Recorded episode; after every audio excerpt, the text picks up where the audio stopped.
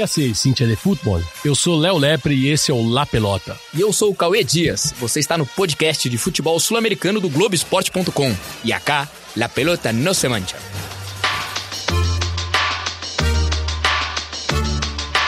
Yo me equivoqué y pagué. Pero. La pelota no, la pelota no se mancha.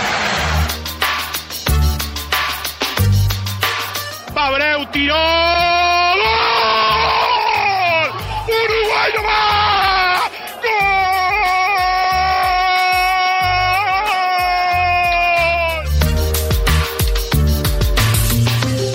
Simplemente voy a ser corto, es para anunciar mi, retiro del fútbol profesional.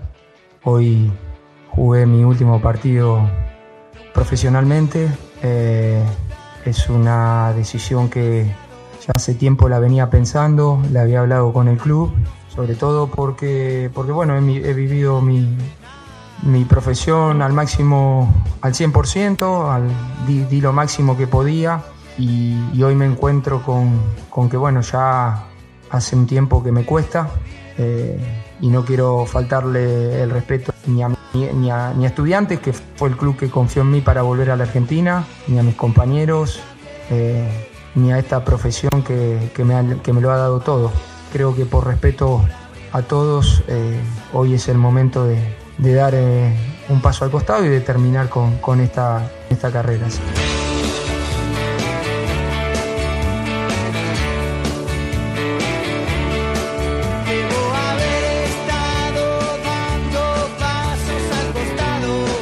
Ao som de Passos al Costado da banda Turf, uma música que é muito utilizada pelas torcidas na América do Sul, inclusive algumas torcidas aqui no Brasil também.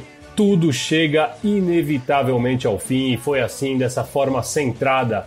Acho até que pela personalidade que tem, que Mascherano não se permitiu emocionar né, quando anunciou o fim da carreira como jogador profissional de futebol.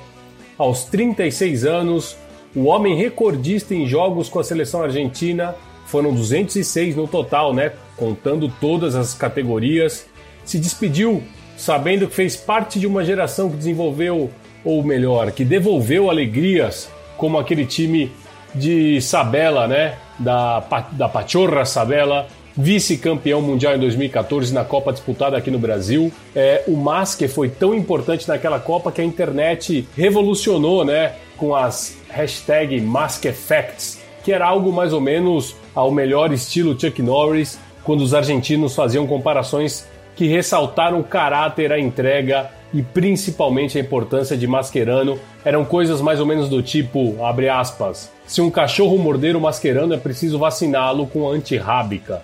Ao cachorro, eu digo, é claro, fecha aspas. Ou então, abre aspas, se o Mascherano fizer um safari pela África, os leões pedem para tirar uma foto com ele, fecha aspas. Mascherano, que é todo um ídolo da seleção argentina, e o curioso é que ele fez a sua estreia pela seleção antes mesmo de ter realizado a primeira partida no River Plate. Foi contra o Uruguai em julho de 2003, num time que era então comandado por Marcelo Bielsa. Ele estrearia pelo River Plate apenas 18 dias depois daquele jogo contra os uruguaios. Pela seleção principal, El Jefecito tem 147 jogos e é também o proprietário intelectual da frase Oi te convertis en héroe, dita Sérgio Romero, goleiro da seleção argentina em 2014, em um momento de absoluta tensão, emotivo por si só, né? Antes daquela decisão por pênaltis na semifinal contra a disputada aqui em São Paulo. Nesse jogo também, durante é, o final né, do, do, do jogo, durante o final da, da partida, o Mascherano salvou uma bola quase impossível quando o Robin tinha totais condições de fazer o gol holandês que eliminaria a Argentina no final dos 90 minutos. Lo de Mascherano, el cruce de Mascherano, vale, vale un montón, señores. Sí, además la pared le salió acá tan corta, incluso le pega, se parece una dejada a Robén, pero yo creo que ensayó algo más largo Snyder, pero se la encontró en el camino, Robén siguió y Mascherano en un cruce inolvidable, ¿eh? inolvidable como siguió hasta el final y le quitó el gol a Robén. La primera aparición de Robén, filosa como lo conocemos en todo el partido. Se van a recuperar tres minutos.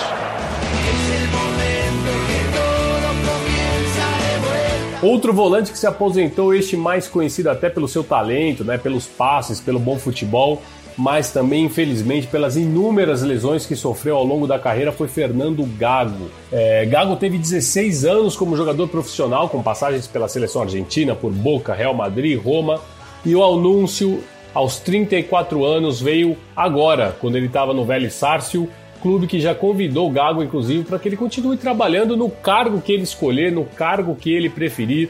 O Gago se aposentou como ele queria, né? Sem lesões. Ele teve cinco lesões muito graves ao longo da carreira, desde rupturas totais do tendão de Aquiles, né? Que se eu não me engano foram três, até rupturas totais nos ligamentos do joelho. Sofreu muito com as lesões. Ele anunciou a aposentadoria numa carta muito emotiva que resume à perfeição a carreira de um volante de raríssima qualidade, de belíssimo talento. Abre aspas para o Gago. Sinto a felicidade de deixar o futebol da minha maneira. Fecha aspas.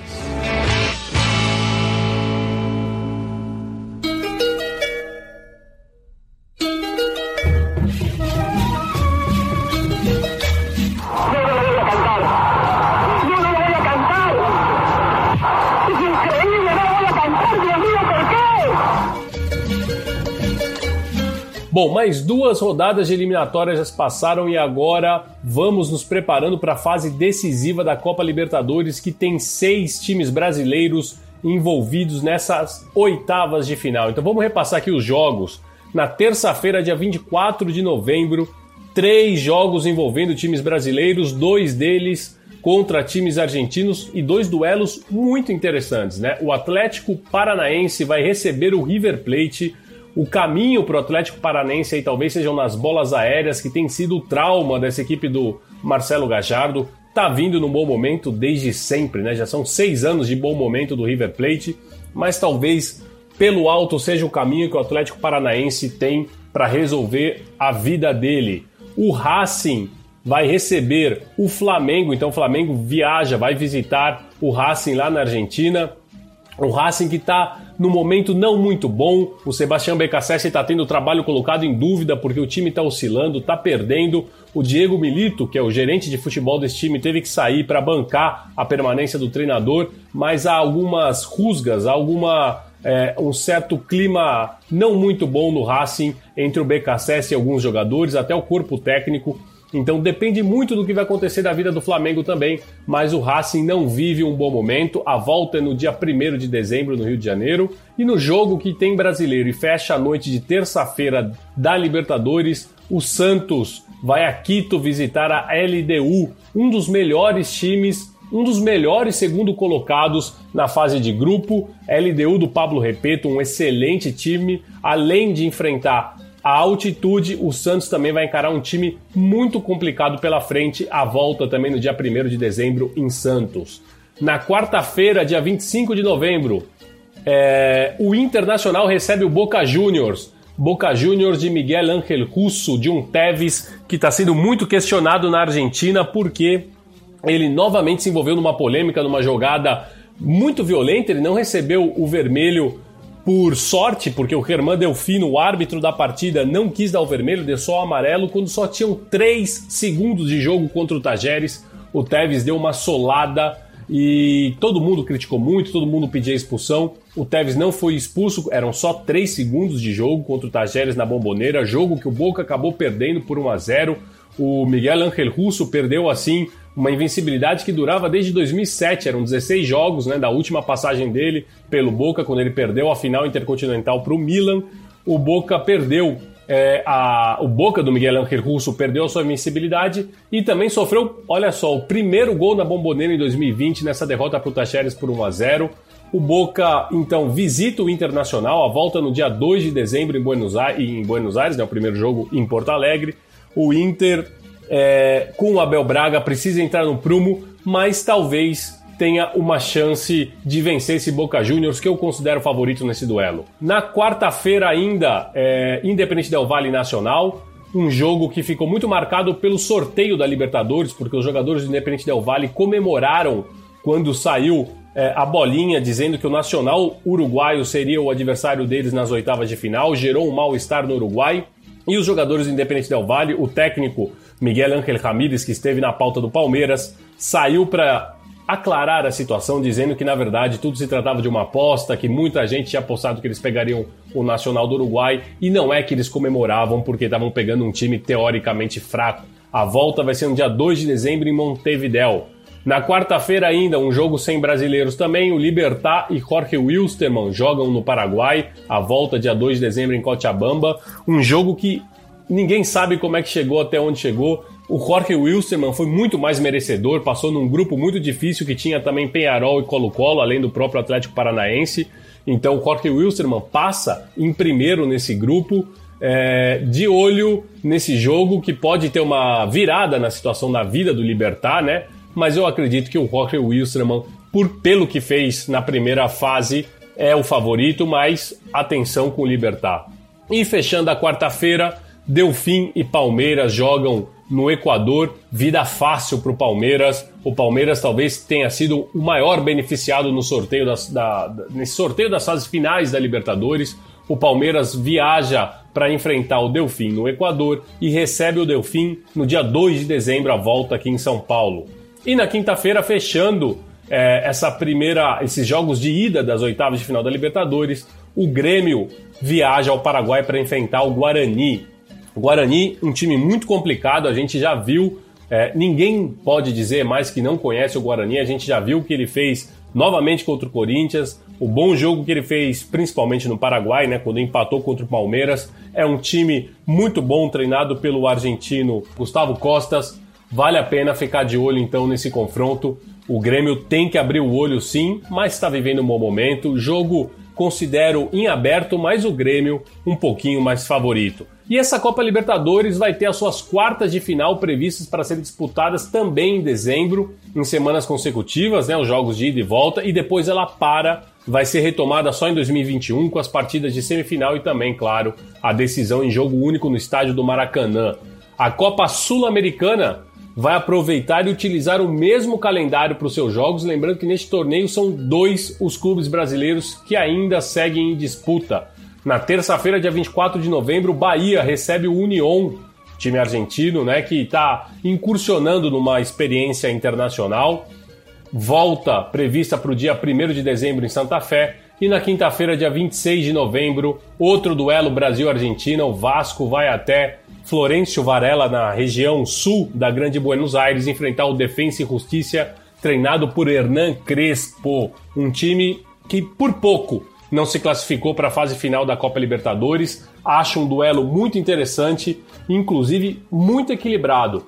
Acho que o Vasco pode ter sim problemas para enfrentar esse Defensa e Justiça. Duelo considero em aberto. Vamos Peru, vamos carajo, nadie nos regaló nada. Gracias Blanquirroja querida.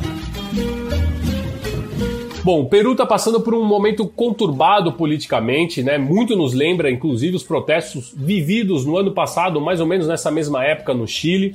E o nosso maestro Ariel Palacios vai explicar o que está acontecendo por lá e, na sequência, eu vou dizer como isso tem interferido no futebol incaico. Como estão todos?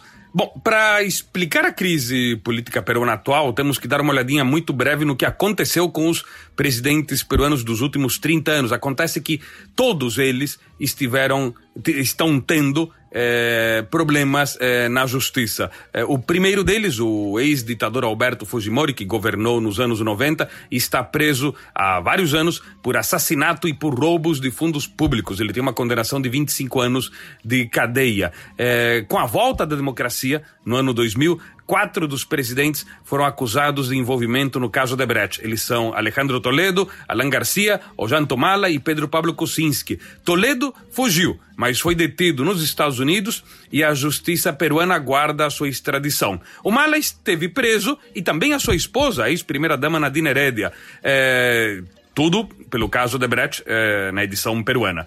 Eh, Kuczynski passou por duas ameaças de impeachment em dezembro de 2017, em março de 2018 e finalmente renunciou. Eh, Kuczynski está em prisão domiciliar neste momento. Eh, Alan Garcia se suicidou quando estava a ponto de ser detido pela polícia. Ele também, a detenção dele ia ser sobre, eh, exatamente também vinculada ao caso Odebrecht. E até a principal líder opositora de todos esses presidentes do ano 2000 para cá, Keiko Fujimori, filha do ex-ditador Alberto Fujimori, ela também esteve presa. Vizcarra foi destituído dias atrás por acusações de suborno de uma empreiteira, mas não relativas ao caso de Brecht. É outra, é, aí já é um caso é, separado. É, bom, Vizcarra foi destituído, mas é, num, num, não é exatamente o impeachment que os peruanos têm. Os peruanos têm um, uma outra fórmula que é uma destituição, um, o que gera uma vaga da deixa vazia a, a presidência eh, quando a pessoa é destituída por incapacidade moral. Incapacidade moral é uma, uma fórmula que os peruanos utilizam para poder destituir um presidente eh, por questões éticas. É um conceito mais genérico. O parlamento não tem que mostrar provas de algum crime do presidente. Eh, basta que basta uma votação ali dentro. É um sistema peculiar o sistema peruano porque é, é, existe um presidente, existe um primeiro-ministro, é, mas quem é eleito é o presidente, direto pelo povo. O primeiro-ministro não, ele é designado pelo presidente e tem que ser aprovado é, pelo parlamento não chega a ser um sistema presidencialista, tampouco chega a ser um sistema parlamentarista, é um mix e que dá muito curtos circuitos. Se um presidente não tem maioria parlamentar, ele geralmente acaba tendo graves problemas com o parlamento e vice-versa. Bom, neste caso, Vizcarra havia entrado em choque direto com, o, o com a classe política peruana quando em 2018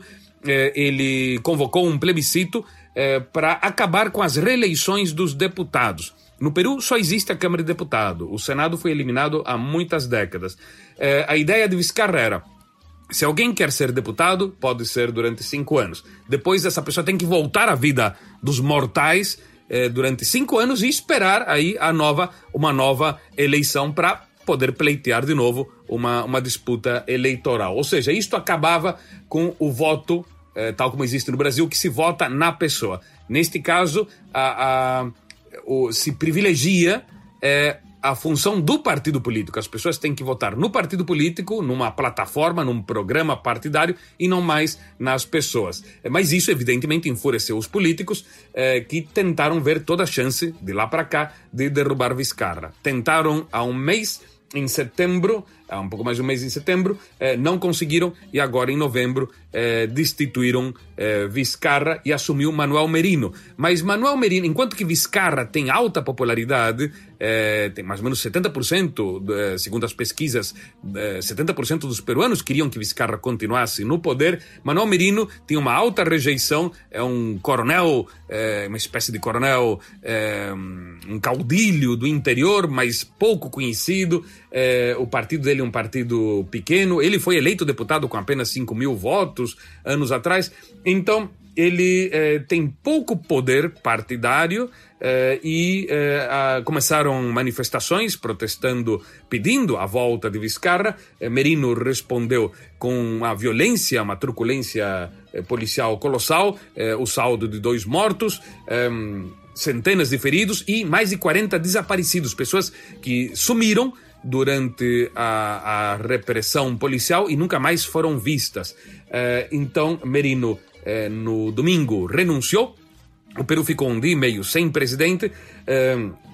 O parlamento conseguiu uma figura de consenso, que é o Francisco Sagasti, um acadêmico intelectual eh, que foi eleito deputado eh, há, há, poucos anos, eh, pela primeira vez em sua vida, eh, uma pessoa sem bagagem política, mas uma bagagem intelectual muito grande, e essa pessoa foi eleita eh, presidente do parlamento e, consequentemente, presidente da República interino. Ele terá que governar até julho do ano que vem, e no meio do caminho estão as eleições presidenciais e parlamentares do Peru, em abril, e também a pandemia, que continua eh, devastando áreas do país, a crise econômica, eh, que decorrência eh, também da, da, da, pandemia, e uma crise social e política devido a todo este Game of Thrones, eh, que contei aqui brevemente, porque os detalhes são muito mais eh, para Game of Thrones mesmo, aqui a, a, ou para Macbeth de William Shakespeare.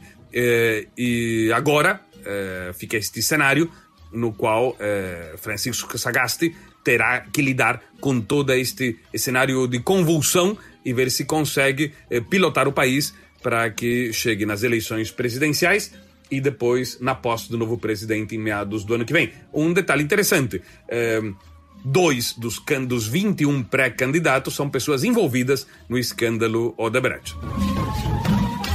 Bom, mesmo diante deste quadro de revolta social no país, né, de tudo isso que o Ariel nos explicou, o futebol no Peru não parou, o campeonato seguiu o seu curso e alguns clubes decidiram se manifestar antes do início de suas partidas. Foi o que aconteceu no jogo entre Carlos Manucci e Sport Boys.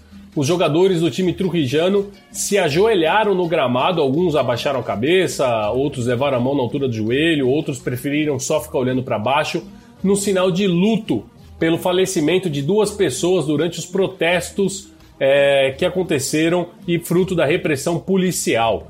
Na partida também entre Atlético Grau e Carlos Sten, os jogadores dos dois times levaram a mão na altura do peito e antes da bola rolar se uniram no centro do gramado, entrelaçaram os braços, repetindo um gesto que foi feito pela seleção peruana antes do jogo contra o Chile na semana passada pelas eliminatórias. Também houve um minuto de silêncio em memória aos dois jovens falecidos nos protestos. Então, o futebol peruano não para, mas protesta. Sou boliviano! Bolívia, meu amor! Bolívia 6! Argentina 1! Bom, só para deixar registrado que a Federação Boliviana de Futebol tem um novo presidente, mas este podcast não sabe dizer até quando essa notícia será válida.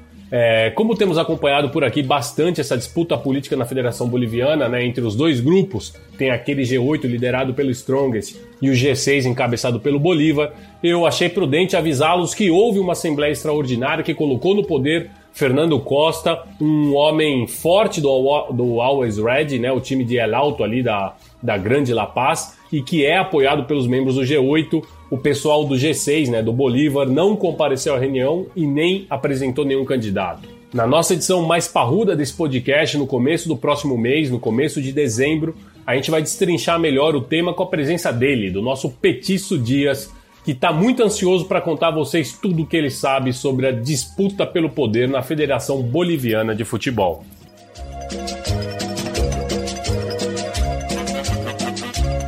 si cantamos un poquito, por favor.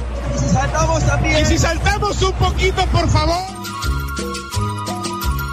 Três notícias rápidas e curtinhas pegaditas al pé sobre coisas que você precisa ou não saber sobre o futebol sul-americano. Vamos à primeira, vamos ao Uruguai, porque a diretoria do Penharol proibiu o técnico Mário Saraleg de utilizar a conta pessoal no Twitter. A gente comentou aqui algumas vezes que o Saraleg era, pelo menos, muito ativo nessa rede social e com muitas postagens polêmicas. Né? O próprio treinador, antes de se afastar do perfil, anunciou que atenderia ao pedido do presidente do clube, quem o levou de volta ao Carboneiro, mas em uma mensagem antes ele escreveu, abre aspas por Saraleg, Hoje as redes reinam no mundo, quanta verdade somos capazes de tolerar, fecha aspas. Fica aí essa pensata do sempre contro controverso Mário Saraleg para este mundo tão dinâmico de redes sociais. As próximas duas notícias vêm da Colômbia. A primeira quase não dá para acreditar que tenha acontecido, mas é verdade, claro, é por isso que ela está aqui. O América de Cali, depois do jogo contra a Equidade, esqueceu o capitão do time, o Adrian Ramos, no estádio. Isso mesmo, o ônibus foi embora do Pascoal Guerreiro, levando o time de volta para a concentração e deixou o homem lá, varado. Ele tinha participado da coletiva de imprensa do pós-jogo junto com o técnico, o argentino Juan Cruz Real. A diferença é que o treinador estava no ônibus quando esse arrancou e o Adrian Ramos ficou por mais de 20 minutos esperando sozinho no estádio até que o ônibus retornou para buscá-lo. E por falar em ônibus em Colômbia e nessas histórias surrealistas, nessa macondo do futebol sudaca, o Boyacá-Chicó foi emboscado quando o ônibus do time se preparava para sair depois de um jogo no estádio La Independência. As mulheres que realizaram o protesto, sim, foi um protesto, são funcionárias da empresa que produz os uniformes do clube e estavam reclamando falta de, pagamento do Boiacá pelo material. O acionista majoritário do Boiacá Ticó, porque o Boiacá Ticó é uma dessas SADs, alegou que o material era de péssima qualidade e por isso não havia realizado o pagamento completo. Depois de algum tempo entre negociações e discussões, o Eduardo Pimentel, esse acionista majoritário, praticamente o dono do time, acertou que pagaria o restante do, do que faltava, né? E a mulher que estava ajoelhada diante do ônibus se retirou e permitiu que o veículo deixasse o estádio com o um elenco. Parece surreal, mas é só a Colômbia. Encerramos mais um episódio do nosso Cortita e Alpié, lembrando que você encontra o La Pelota no ge.globo barra podcasts e também no seu tocador favorito de podcasts, na Apple Podcasts, no Google Podcasts, no Pocket Cast e também no Spotify. Assine e siga nosso programa no seu tocador, que aí sempre que tivermos um episódio novo, ele vai aparecer para você. O La Pelota Não Se Mancha tem a participação do maestro Ariel Palácios, a edição do Virrei Leonardo Bianchi e a coordenação do Rafael Barros e do André Amaral. Nós vamos embora escutando uma homenagem feita pelos torcedores da UD Chile a Carlos El Tanque Campos, o goleador histórico do quadro laico com 183 tantos e que faleceu na última semana aos 83 anos. Carlos Campos é o emblema da Universidade de Chile, né? o único clube que ele defendeu durante toda a carreira ele se aposentou aos 32 anos quando recebeu a notícia de que não seria mais levado em conta por um novo treinador. Ele preferiu abandonar o futebol do que seguir jogando em outro time, do que defender outro escudo. São várias as histórias e as homenagens que ficam ao máximo artilheiro do Superclássico chileno e também do Clássico Universitário.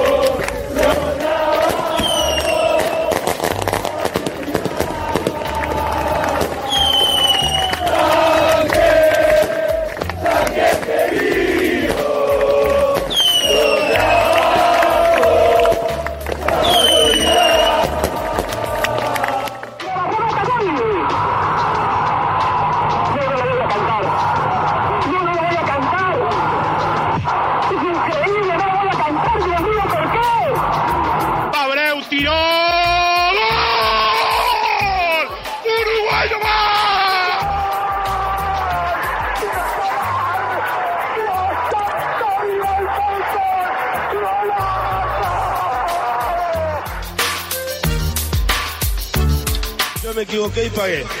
Pero